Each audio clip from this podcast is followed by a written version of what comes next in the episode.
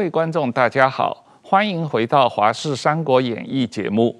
我们的节目有 YouTube 的粉丝页，欢迎大家订阅。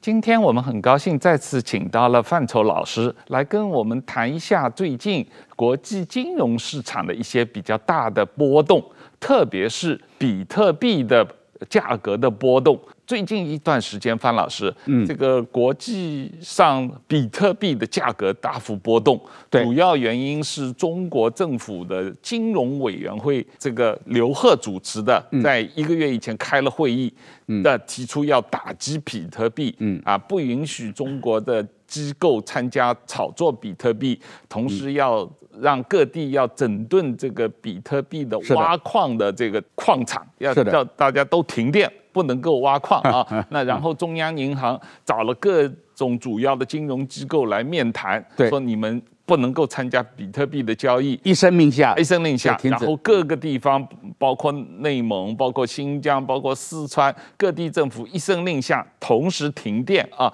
几十万台的比特币的挖矿机突然之间就没电了啊，这个造成了国际社市场上的比特币的价格的大幅波动啊，你怎么看？中共为什么要做这个事情？大约在二零零九年的时候，这个比特币的这个风潮起来，大家知道比特币是一种虚拟货币，它是利用现代技术，是用演算法，等于是它不存在实际的物理存在，它是存在于网上面、互联网上面的一个分布在全球所有电脑，你只要是比特币的使使用者，你进去了之后，你的电脑就变成其中的一部分，所以每一枚比特币的挖掘。地址储存啊，取出都需要靠所有这个几千万台、几亿台全球电脑的投票啊，所以就没有办法去用国家的公权力的力量去让它消失，比如说货币或者黄金没收啊，所以比特币就成为一个。完全匿名的这个虚拟存在存在的东西，这也是它目前整个的价值的最基础的这个所在。那么，这里对于这个对比特币没有概念的朋友，我稍微给一些数字哈，让你们了解一下比特币。号称是一个名叫中本聪的一个人发明的，他的这个演算法的基础。但是这个人到现在为止是谁？全世界没有人知道哦。那么他当时在设置的时候，就把比特币的总数量设置在两千三百万枚，不能够超过。那各位，请问九年来，这个呃，这十二年来，这两千三百万枚中间已经有多少枚被挖矿被挖出来了呢？一千八百五十万枚，所以全全世界现在只剩下四百五十万枚的比特币待挖。那么也就是说，挖，所以大家可以想象，挖比特币所需要耗掉的能源哦，是非常的巨大的，因为非常难演算。那么比特币到现在为止，挖矿这一千八百五十万颗被挖出来的这个比特币，它的成本是多少？挖矿成本是多少？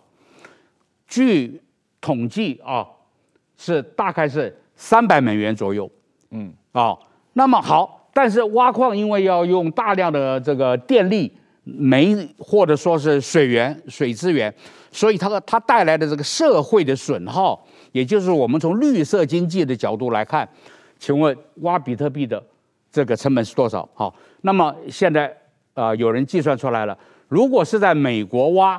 每一枚比特币所耗掉的社会资本，这个 social capital 大概是零点四九美元。嗯，如果是在中国挖，因为比较便宜嘛，啊，所以是零点三七美元。但是再怎么讲，今天所已经存在的比特币，每一枚的成本，基本的成本大概就在三千美元左右。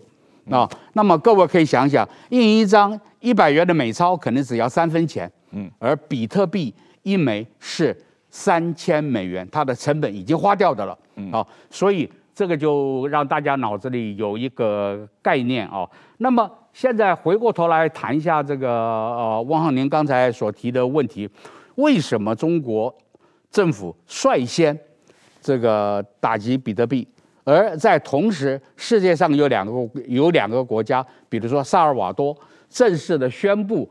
比特币为它的法，接受比特币为它的法定货币。对，同时，啊、呃，摩根大通好像还有花旗啊、呃，不，高盛，对不起，摩根大通跟跟高盛都已经展开了比特币交易的业务。那么特斯拉的这 Elon Musk 前一阵子也不是花了十亿到十五亿美元去买比特币，说可以买特斯拉，后来他收回了。哦，那么各位要知道，比特币是一个虚拟的存在，它是人类历史上有史以来第一次存在于传统威权、传统政府之外的一套所谓的货币，也就是说。政府管不到你，它是百分之百匿名的。各位记不记得，大概呃一个月前、一两个月前，那个加拿大那个石油公司被威胁嘛？现在大家洗黑钱啦、啊，或勒索啦，都用比特币作为交易手段。是。结果呢，美国竟然找回了一部分付出去的。通过比特币付出去的钱，这个让大家误会说，以为说比特币也没有那么隐秘，也可以被找到。但是事实上，他找到的只是什么？找到只是一个钱包，一个 wallet。也就是说，他是可以找到这个钱包，然后把这个钱包没收掉，这个是做得到的。但是这个钱包是谁的？这个法律关系的这个勾稽啊。是绝对不可能的，那所以比特币的最大的优势就是隐秘性。现在各位，全世界的比特币以最高的时时候，就是说六万六万美元来讲的话，六万不止，六万三，六万二，六万三，对吧？对。那么，呃，就呃，大概市值，全世界比特币的市值大概就是超过了一兆美元，超过一兆。哦，那么我想请大家呃想一个问题，请问这一兆美元的比特币？在谁的手里？哦，那么现在比特币的所谓的 user 用户啊，是超过了一亿人。可是大家不要吓到，因为脸书的 page 我们都知道，你可能一个人有八个八个 page，对不对？然后你很多人开的账号就不用了，所以实际上比特币的使用者可能只有两三千万人，而在这两三千万人里面。布隆伯格伯格 Bloomberg 不久前发表的一篇研究，这个十兆价值十兆美元，即使现在跌到了六千万六六千亿六千亿哎六千亿美元，它的占所有比特币持有者中间不到百分之二，是，也就是说这是一个高度集中的东西。那么中国因为它要发行数字人民币，那它。现在各位知道这个中美关系正在对撞嘛，所以中国在这场金融战争中呢，中国是要想办法想要去要要踏出去的。但是现在全世界的交易货币里面，人民币的流量还只不过百分之三，百分之六十还是美元。所以中国要挑战美元的地位，人民币挑战美元地位是非常的不容易的哦。那么它有几个方向下手。那么，呃，比特币，我认为是其中之一。虽然他反对，他现在禁所谓的禁止比特币，哈，啊，首先，一个国家的数字货币就是主权数字货币，跟比特币是完全不一样的概念，哈。嗯，比特币是所谓去中心化的，它是在政府政治体系之外的。对。而所谓的国家的数字货币。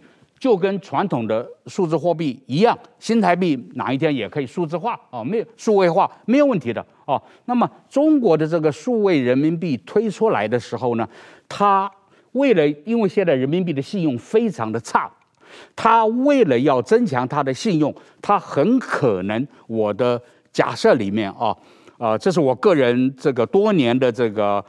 呃，怎么样关注的一个的一个我私人的结论吧？哦，那么以前在以前人类的呃人类的货币是以黄金作为金本位的。那么尼克松时代第二次世界大战之后，美国为了取得世界霸权的地位，所以他把美元跟黄金挂钩，用黄金做金本位。但是尼克松在尼克森在一九七三年脱离了脱离了金本位，从此之后美元就会任意发行了。我同意你的观点，因为中国中央银行是要推动数字人民币，人民币数位化，对啊，人民币数位化，数位人民币。那么比特币本质上也是一种数位货币嘛，它跟人民币数位人民币是有一个竞争关系的啊，这个这是一点，对吧？得影响到数位人民币啊。第二一点就是说，比特币确实是有一个资金外流的情况，就很多人通过中国人通过交易比特币，把资金就流出去了啊，这个对人民币的这个。资本账户的控制是有负面影响的啊。那第三一个，当然这个也有一些环保，有一些大量使用电力的情况，这个也对中国有一些负面影响。嗯，但是总体来说，中国政府这次大规模的打压比特币，整个目的实际上是为了推动他政府要的数位人民币嘛。这一点我有一点不同的看法哈，因为比特币跟数字人民币是完全两种不同的东西，就是比特币是系统外的，是。数字人民币就只只是主权货币的数字化，是，所以比特币跟数字人民币之间并不造成任何竞争的关系，所以我想主要的原因，呃，我认为有国内跟国外的两两个考虑。国内的考虑就是您刚才所讲的，许多人的资金外逃，通过比特币，那就变成它的这个货币的总量的管制，它就没有办法处理了，对不对？啊，再来就是所谓的能源的问题啊，但是我觉得能源的问题只是一个借口。中国什么时候担心过破坏破坏环境，多用石油的哈？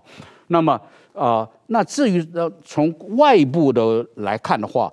如果说比特币在现阶段对中国的呃造成的威胁啊啊，我觉得他是一个他呃，因为他很他担心比特币有一天，其实这也是其他各国政府同样担心的了哈。对，他担心有一天比特币会成为普通国家。主权货币发行的准备金的准备金，哦，就是人们人们认比特币好像认黄金一样，哦，他是担心这一点。那么啊、所以呢，他一定要把比特币啊、把它干掉。那他把比特币干掉这件事情，其实从绝大多数的西方政府来看，其实是一件受欢迎的事情，因为他们在。凡是政府在这件事情上都有共同的利益，他们不希望存在一个政府管不到的一个价值的流通的这个呃形式哦，呃，所以呃，我觉得中国的这个动作在，呃，甚至于我相信美国都是给他、呃，美国跟欧盟欧盟都是给他拍手呃叫好的，是吧？日本政府或者日本中央银行，他们一般对比特币的态度是什么样的？日本其实呢，本来啊，日本是比较宽松的。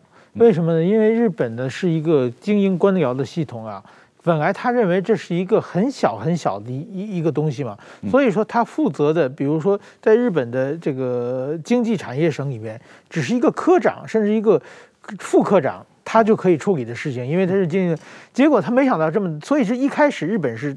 大陆都是开绿灯的，所以说日本的大量的在大概讲二零一五年一六年的时候，大量的比特币的人涌入日本，不但这个这个前几年，而且很多人，中国大概从二零一五年一六年就开始对比特币开始打压，有很多当时在中国，比如说开什么火币网，一些一些就是说，呃，在炒币的那那族群人，好几个被抓的。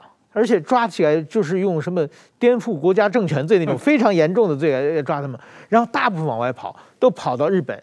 但是日本呢有一个毛病，就是日本的税高。嗯，就是说你炒炒币的话，就是说你比如说一百块钱进来变成两百块的话，它不是按照你的就是说怎么说呢？不跟炒股，炒股的话税不是很什么，比股票算你一般的投资的，给你加税非常高，所以日本税很高。后来这批人呢又跑到了新加坡。现在跑到新加坡的人是比比较多的。那么我讲中国，我现在讲一下中国为什么就是说，呃，打压比特币啊。我我我的感觉就是我在二零一六年回到日本的时候，那时候突然出现很多新闻呢，就是说啊，在日本九州那一带啊，很多的黑道突然间变特变得特别有钱了，而且呢，这个黑道呢到处是被警察抓，经常是抓起来以后箱子里有好几亿日元或者好几亿的黄金，为什么呢？大部分是从中国走私来的。然后我们就开始，我们的报社的我们同事就追这个新闻，哪里来的呢？就是说，中国的人民币是很难往外带出去了。在这种情况之下呢，大家呢就是买买成金条走私到日本，然后外国人走私到日本。所以说，从那几年以以后呢，中国的有所有有钱人，包括台商，包括日商，想的方式是怎样的把中国投资的钱带出来？中国经济不行了嘛，然后用黄金，用各种办法带出去以后呢，后来有人想个办法呢。投资比特币，就是我我我我要不中国有十亿嘛，我现在买成黄金带出去也也也风险高，我怎么带出去都都风险高嘛。那这样我这十亿黄金我全部投资给发矿挖矿的工厂，挖矿是一个简单的事情，只要你投资下去就能挖出来嘛。我挖出来十亿投下去，挖出来哪怕相当于九亿这个相当的人民币的话，我这九亿变成比特币的话，我我放在手机里发一个 e email 就就就就就带出去了嘛。而且呢，比特币呢在高涨嘛，比特币涨上去的话，那我投资十亿，我变成二十亿了，是，那我就很高兴。所以说，大部分投资的话，就是中国控制金融的话，呃的情况之下，我通过投资挖矿工厂的话，我把我的这个人民币变成比特币，到外国以后再变成美元，变成日元出去。所以说，这一点中国，所以作为中国还是一定要把比特币的价格打下去。打下去以后，他投资就不值不划算了嘛。我十亿投下去，就挖出一亿的比特币来，那我就不愿意做了嘛。我想这个还是一个一个非常非常重要的。还有一个就是对人民币的信用啊，就是现在人民币就是说不相信政府的人越来越多嘛。大家都相信比特币，不相信人民币的话，这是政府很大的危机嘛。所以一定要只要碰比特币，现在都是用很重的罪在抓的。范老师，刚才石板谈到啊。嗯中国政府等于现在是用政治手段，把一个很重的罪名来打压这个呃比特币啊。哎，那这里面好像跟黄金问题也有一些挂钩啊。那总体来说，我们大家都知道，比特币本质上是一个去中心化的概念。是的，而共产党是永远在强调中心化，是强调中央集权啊，加强中央。那么，这个去中心化和强中心化这个冲突，在比特币问题上反映在中国这一个层面是非常的激烈啊。是，但是这里面又牵涉到一个中国在推广数字人民币的跟黄金的储备挂钩的一个问题。嗯，你你怎么来看待这个问题？这个就是本质上这个。数位人民币和黄金储备影响到中国和美国的一个战略竞争的角度，在我看来呢，全世界的政府，这个是不管西方或者是中国，呃，甚至于日本哦，可能都在担心一个问题，就是有一天这个新时代所谓的 millennials，就是这个呃两千年后出生的新时代，有一天会对整个的传统的货币体系。丧丧失信心，而推向用像比特币这样的虚拟的去中心化的，在政府权力之外的的的一些的一种价值的储存，作为货币的这个储存，大家都在怕。那其实中国是打了第一，是打了第一炮。好，那么这里又要牵涉到跟黄金的关系，因为美元现在。其实，在疫情之前，美国美元的超发就是所谓的 QE，已经是大到了足以影响世界货币稳定的这个地步了。何况这次疫情又又给你来了一个什么六七兆、十兆美金的，对所以美元是在这一方面，在作为世界储备它的这个底气啊，其实是在被削弱当中的。所以，全球现在有一股力量，尤其是年轻世代的力量，要求你美元。或者你什么货，任何任何政府发行的货币都要有某种实质的这个储备价值的这个为这个锚哦，那么很自然的大家会想到黄金。那么黄金在一九七三年被尼克森总统宣布脱钩之后，美元就变成了脱缰野马嘛哦。那么现在，所以有很多人在谈，呃，就是说要恢复某种形式的。金本位是哦，那么这个东西是美国最怕的。如果一旦这个成为世界共识，之后，美元就糟糕了，因为现在美国号称现在的黄金储备量是八千公吨，但是全球都在怀疑它，它早就把它呃用掉了，或者说已经呃转租转租出去了啊。那么中国现在在账面上啊，黄金的储备是六千是六千吨，好，可是呢，世界上也没有人相信，为什么呢？中国已经近三十年不断的黄金只进不出，同时中国的武警部队里面有一支叫做黄金部队，两万人，连续三十年在中国探勘黄金黄金，所以每一年挖出来的黄金是没有没有进入账本的哈，那么。估计至少是在七百吨到一千两百吨之间。那你你把七百吨乘以百分之乘以三十的话，就是多少？两万一千吨，加上中国从国外买来的黄金储备，所以现在国际上的总体预测是中国的拥有的黄金的实体黄金的数量可能在三万吨到四万吨。那么各位，黄金今天的价格啊，今年最高到二零六五，大概两千零六十五块。现在今天大概是一七七零左右吧，啊，但是所有的这个怎么讲，这个对黄金有兴趣的投资投资人，都认为一旦世世界经济体系往金本位的方向再移动的话，黄金就会涨到三千、五千、一万，甚至于最离谱的，有人提高到十万美元一两。如果我们拿一个，我们打一个中数，不要多，就算只到一万美元一两的话，那么中国的三万吨两黄金就足以替它的数字人民币。虽然中国也超发了好多数字人民币，但是它的黄金就足以这个啊、至少拿出来作为黄金作为百分之二十到三十的这个毛啊。那么这个时候，我们知道上海的这个黄金交易市场是已经成立了。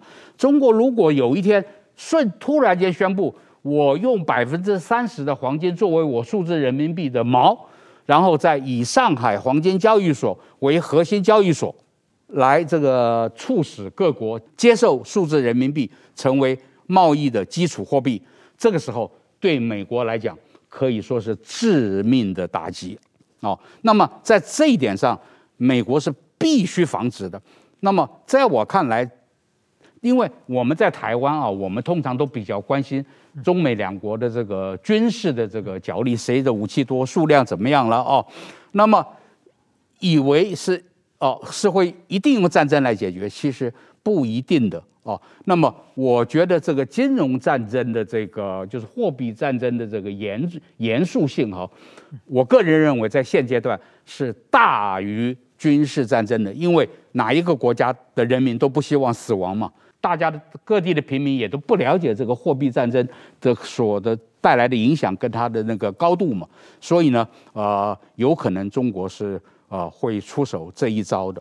石板刚才谈到这个所谓呃比特币的去中心化跟。中国中央银行或者美国中央银行的强中心化的这个矛盾啊，那另一方面就是在强中心化上又有一个啊，中国以中国为中心的人民币和美国为中心的美元的这样一个矛盾啊，那这种矛盾反映在整个世界的整个呃货币战的这个过程中，用呃范老师的话是。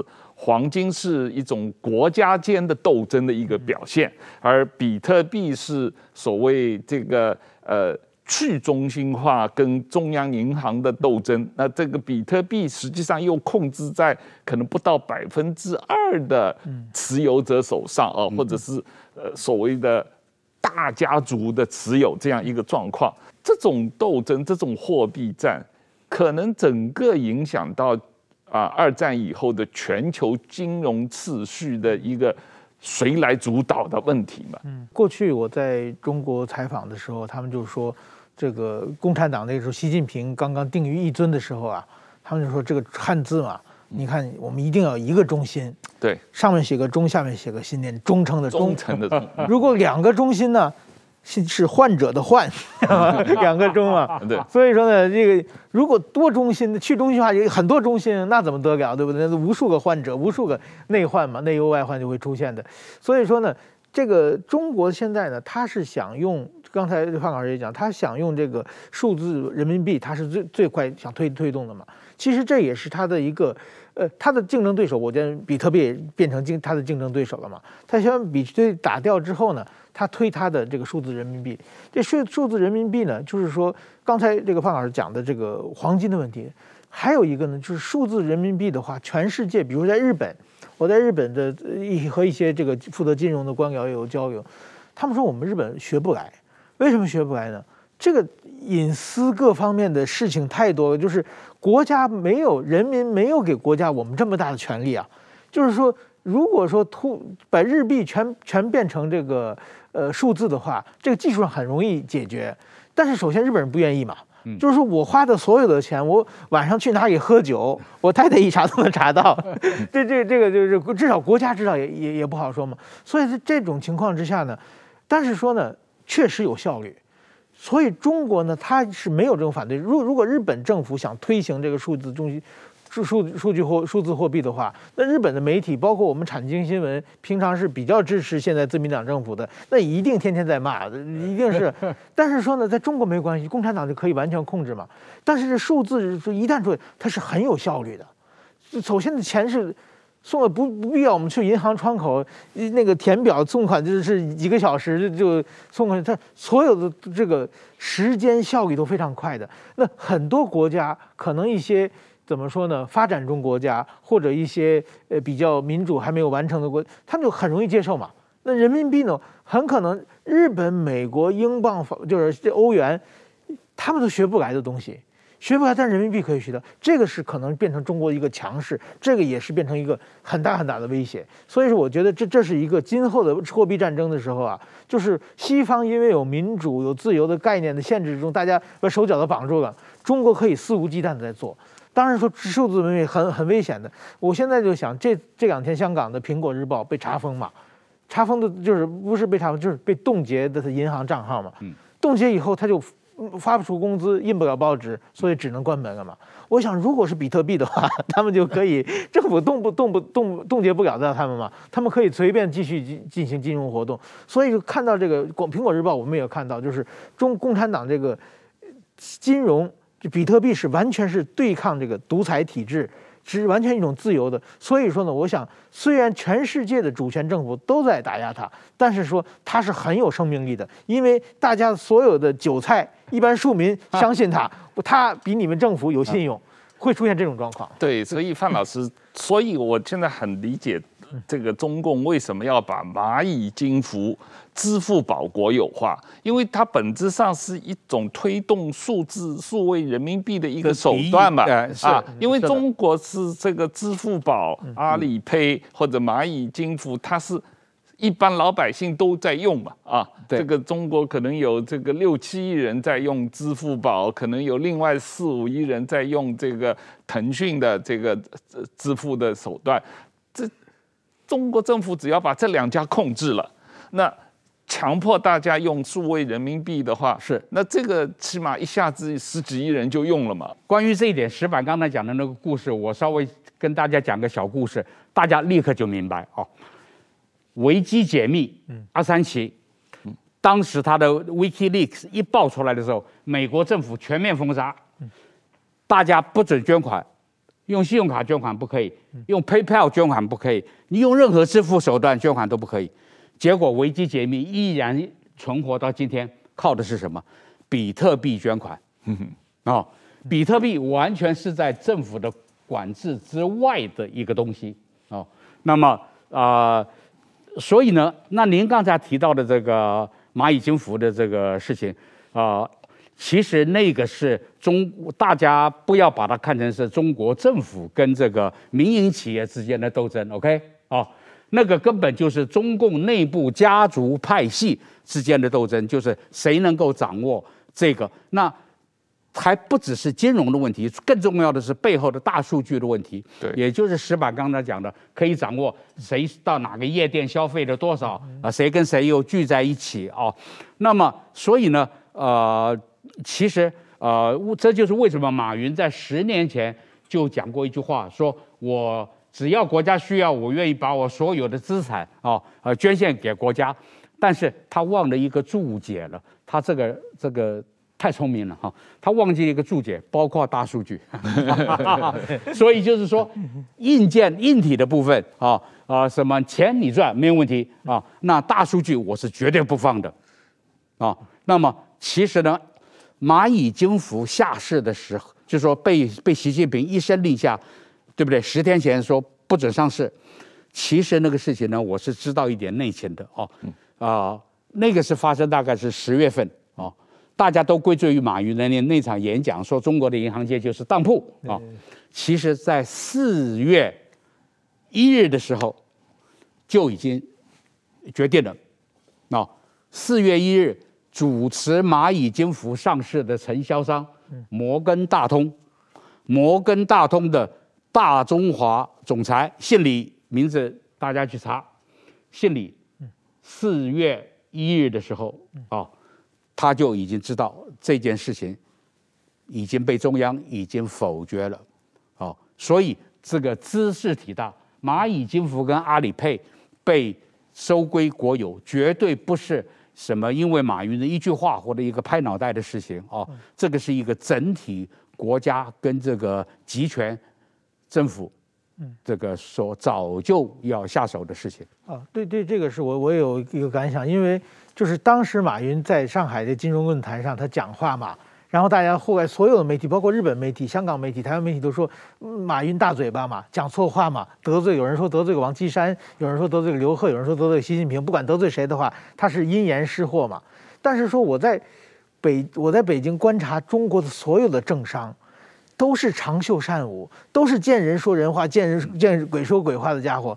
马马云成功这么多年，他如果是管不住自己的嘴巴，他早就完蛋了嘛。嗯、所以说他那个那场金融论坛，他为什么要讲那重话？他已经被逼到墙角了。是他是那个时候想唤醒那些投资者和国际社会，说我现在被欺负的可能都不行啊，你们来关注我一下。等于说他那句话是到最后最后企图反击的一句话，而绝对不是大嘴巴。所以说我们按逻辑讲，如果马云大嘴巴的话，他不可能成长到这么大。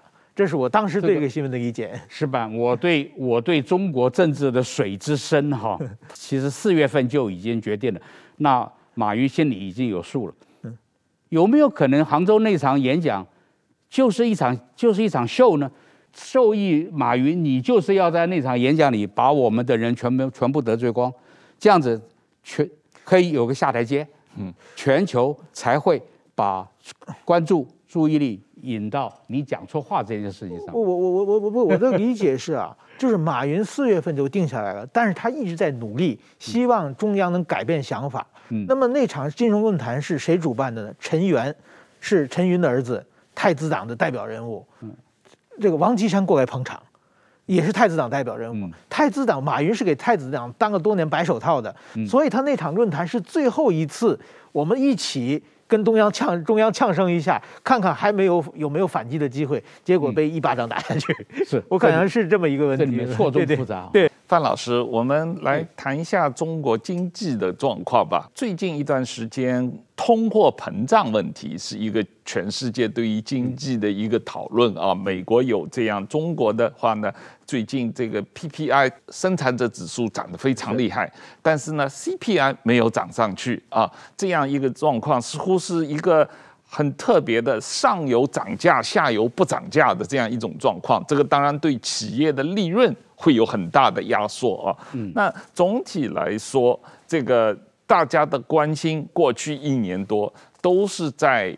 全球后疫情时代的产业链的调整，嗯，那这个产业链调整包括疫苗战引起的生化产业链的调整，也包括这个绿能电动车和绿能的产业链的调整啊，那也包括半导体产业链的调整，所有这些都是引发了。中美在产业链方面的一个大战。嗯，你对这个产业链大战、中美产业链大战这个问题你怎么看？中国过去所谓三十年、三十年的经济崛起，主要是靠什么？主要是靠呃外销嘛，就是说这个传统性的、比较传统性的产业，国内就是靠房地产嘛，土地财政跟房地产嘛。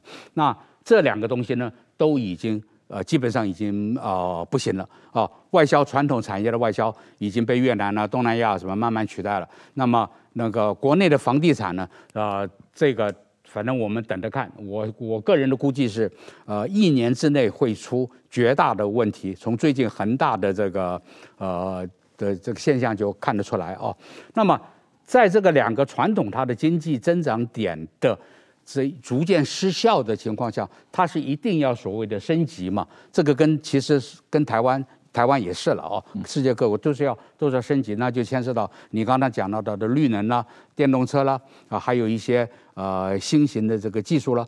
但是这个技术呢，所以美国现在的重点就是要把在竞争过程当中，就是要把它的这个技术的这个来源呢、啊、给切断好了哦。那么呃，中国的技术啊，各位。啊、呃，是，它是可以，它是可以啊、上火星、登陆月球啊啊、但是呢，我们如果要讲到这个技术作为这个经济的推力的话，就要商业化，要民营化嘛。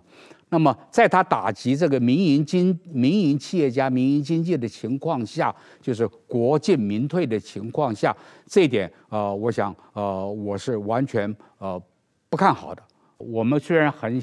热衷于讨论中共的内部的政治斗争啦，呃，美国跟中国的什么啊，这个这个对抗啦，但是呃，我觉得用实际一点的角度来看，中共的命运就取决于中国经济的命运。如果中国经济啊，不要讲垮了，如果它的增速降到百分之三以下，恐怕我觉得。呃，共产党的政权大概就不稳定了。但是最近中国政府也是在新兴产业链方面做了很大的投资或者推动吧？啊，这两天这个中国要开动这个碳排放交易啊，这个呃，就是所有的大家可以去呃。交易这个碳排放的权利啊，这样的一个呃机制。那总体来说，中共在这个太阳能方面的这个呃，对于国际市场的影响很大。中国这个太阳能板的生产，在全世界是非常领先的啊。那然后在电动车发展，他把呃特斯拉。骗到上海，搞了一两年，特斯拉把这个上下游的产业链培养起来了以后，中国国内的国产的电动车也起来了。现在特斯拉今年今年就受到了很大的打击，在中国的发展啊。那下面的话就是呃半导体产业链，现在中国是也是。砸大钱，一定要把自己的半导体产业链建起来啊！虽然说是受到了美国很大的这个打击啊，但是是再加上疫苗，当然现在这个后疫情时代，即使这个现在这个疫苗的竞争，在全世界都是一个疫苗的竞争，这个牵涉到整个生化产业链啊。是，所以这种竞争。实际上是非常激烈，但是中国因为它是集权国家，它有这个能力集中国家的资金，投资在某些它特别要扶持的这个产业，是，然后让它成为一个呃快速的发展。对这方面，这个日本就相对比较困难嘛。当一个国家强有力的时候，他把集集中国家的所有资源做一件事情，短期的会确实很快嘛，我们叫抄作业嘛，别人作业在那，你根据抄嘛，这抄的非常非常快。但是说呢，长期来说的话，一定是腐败低效的。短期是高效的，嗯，长期的话，它这国这种各种利权在里面嘛，所有的各种各样的闲杂人等都混进来，而且在里边有勾心斗角，有各各种东西都出来。长期的话，一定会成拖后。这这种，您刚才讲中国这个国家投入很大的钱，就是从中国建国以后，凡是国家投入很大的钱，基本都失败的，没 没有成功的。国家不投入钱，比如像阿里巴巴这些。靠民间的纯粹的自己的民间的活力，反而容易成功。所以说，凡是这个国家该做的，我觉得中国的历史上啊，毛泽东的经济为什么搞得不好？毛泽东就是最后毛泽东死的时候，中国经济已经濒于这个呃贫困崩溃的边缘。那为什么呢？其实最最简单的，国家主导嘛，国家主导把民间的所有的活力全部扼杀掉了。那么邓小平的改革开放，其实。改革开放他也没做什么，邓小平做的就是说国退民进嘛，就国家退出来让，让让大家自由发挥嘛，自由发挥就中国的经济就好得不得了，这个几十年的经济成长起来。那么现在习近平想做的什么？习近平想做的呃国进民退嘛，倒过来了嘛。那所以说我们按这个规律来说的话，中国经济绝对不可能好嘛，因为就是说你想又而且又变成一个这个习近平这种人，就是如果他是一个怎么说呢？是一个重视经济的，呃，比如说像像赵子阳那样的一个比较谦虚的，呃，可以学习的，比较能和周围的这种技术官僚搞得很好关系的话，中国还有发展的空间。习近平他又是属于按中国讲的是政治干部嘛，意识形态领先的干部，一直做党委书记出来的嘛，天天讲的都是虚的东西。所以说呢，我觉得他由他来主导的话，那中国经济首先的他自己就不会设计一个蓝图嘛。所以我认为。呃，具体的讲呢，中国经济这么多年的经济发展呢，我认为就是说，中国经济高度发展有四个马达，一个呢是外国的投资嘛，不停有新鲜的血液进来；第二个呢是出口嘛，然后第三个呢是公共建设嘛，修高铁、修港口嘛，然后第四个就是国国内消费。但是说这几年我们很明显看到的就是说，四个马达同时熄火。首先，外国往中国投资的，我们我们最近见不到。我们现在过去二十年前来台湾的台商都想去中国投资嘛。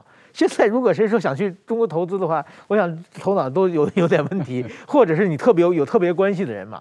那第二个就是投资都没有了。第二是出口，出口是去年被这个川普打得很惨，然后后来现在因为赶上疫情了嘛，运气好。现在出口最近是不错的，但是这个能持续多久？很明显，它的工厂已经转到了东南亚，也很明显嘛。那么刚才讲公共投资，中国国内已经没有可投资的地方了。这个高铁也修的差不多了，机场、港口这种大型建设的就没有了。现在“一带一路”帮着什么阿富汗、斯里兰卡去修谁也不用的港口、铁路去了嘛。所以说这个也是低效的。那最后一个国内消费，国内消费这几年被大家被这个房贷。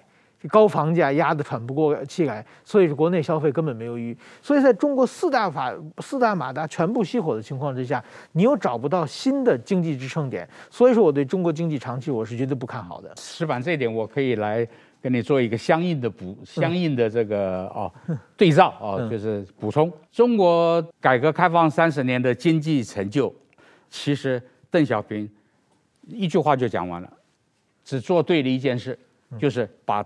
共产党的脚从刹车 移开，所以这个车就往前走了啊。那么，然后他用了一套呃套养杀，在中国碰到任何创新事物，比如说当年这个互联网刚刚起来的时候，或者什么金融啊什么，任何新的东西出来的时候，中央都是放任的，让你民间去搞，所以才出来了马云，出来了马化腾，出来了谁啊？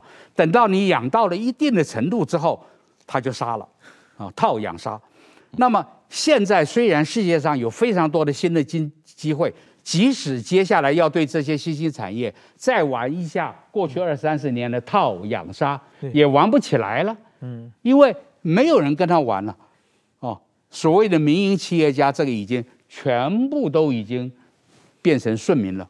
范老师，特斯拉去年在中国卖得很好，嗯、可是今年上半年在中国就卖得很不好了。嗯、然后中国政府开始制造各种舆论，讲特斯拉的问题，讲它的产品的安全性的问题，嗯、不允许它的车开到所谓军军事禁区和国家安全的地区去开。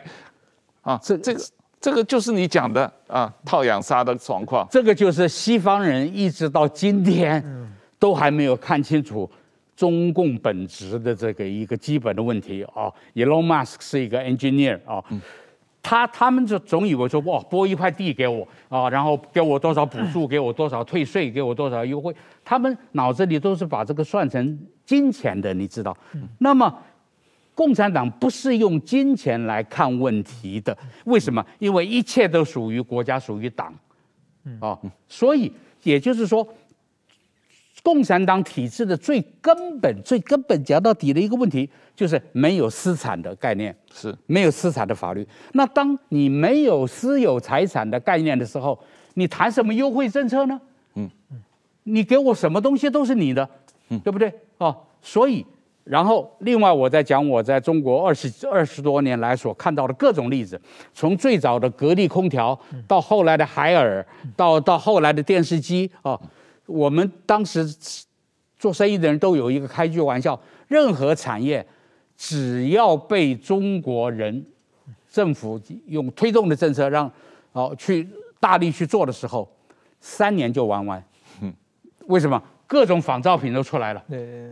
各种仿造品都出来，马上就把这个质量跟研发就就下降出来了，啊，那么啊啊、呃，所以呢，这方面呢，我觉得这个这个呃，我觉得这个新新技术的这个产业，我们目前看来，中国是投入了大量的这个力气资源下去，这个火箭甚至于都已经离开发射平台了，啊，但是这个火箭。我个人的估计，大概升到一百公里、两百公里的时候，大概就会，不然就是会乱飞，不然就是会爆炸。大概我想目前的阶段，大概是这样的一个阶段。石板，你你怎么看现在这个新兴产业的竞争啊？中国在这方面投入了大量的力量，这个跟拜登他也投入大量的力量，说要这个在新兴产业方面。在半导体、在绿能、在这个电动车方面跟中国的竞争，似乎这个都是政府行为嘛？但是说不一样，美国还是注注重民间的力量的，而且中国呢，它是什么政府主导？而且什么事情只要中国一政府一介入，这个东西就完蛋。我我记得我我自己印象非常深的一个例子，就是说当时我就是说习近平刚上台两三年以后，他要发展中国的汽车。产业，然后他让所有的中国的公务员用车、军队用车全要改成国产车。是，然后就是说，现在有的，如果将来用用的再买新的，一定要买成国产。这个命令下来了，下来以后呢，我正好和日本丰田汽车一个非常高高管，我们在北京一起喝酒，然后我看他，我说你们丰田是不是是不是很紧张啊？中国市场公务员的市场全部消失了。那个人他说啊，他说看到这条政策我们就放心了。他说：“当年我们这几年一直担心什么？中国的汽车行业起来，中国汽车行业起来以后，是对日本汽车行业最大的竞争。当看到习近平这个命令下来以后，他想到这些中国企业以后就不努力了。那么有有订单来了嘛？不努力了。所以说，二十年后我们的竞争对手以后中国车消失。”这是他们的想法，就是你不尊重市场经济的话，你靠养它的话，一介入的话，反而使你的企业会丧失生命力的。嗯，这个缺乏竞争啊，中国政府是不相信真正的自由市场竞争，而是完全要靠政府来干涉来发展经济啊。对，这个就是一个基本的价值观的差别嘛。对，是这个那、呃、我想，我想这个呃。在这个任何新兴产业上面，我觉得这个中国的恐怕抄袭抄袭的这条路还是不会断的了。但是美国现在也已经围堵它了嘛。但是您刚才所提的这个啊碳排放的这个这个收入这方面，有可能出现一时间的这个可以看到一时间的效果。为什么？因为像特斯拉去年赚钱是赚的每一毛钱都是。碳交易来的不是卖车，不是卖，不是卖车。补贴的碳交易补贴，对对。所以台湾，我觉得这个在碳交易的这方面，哦，也要特别的这个。对，台湾政府还没有建立一个碳交易的公开市场机制嘛？啊，对，其实是很有可为的。是是。是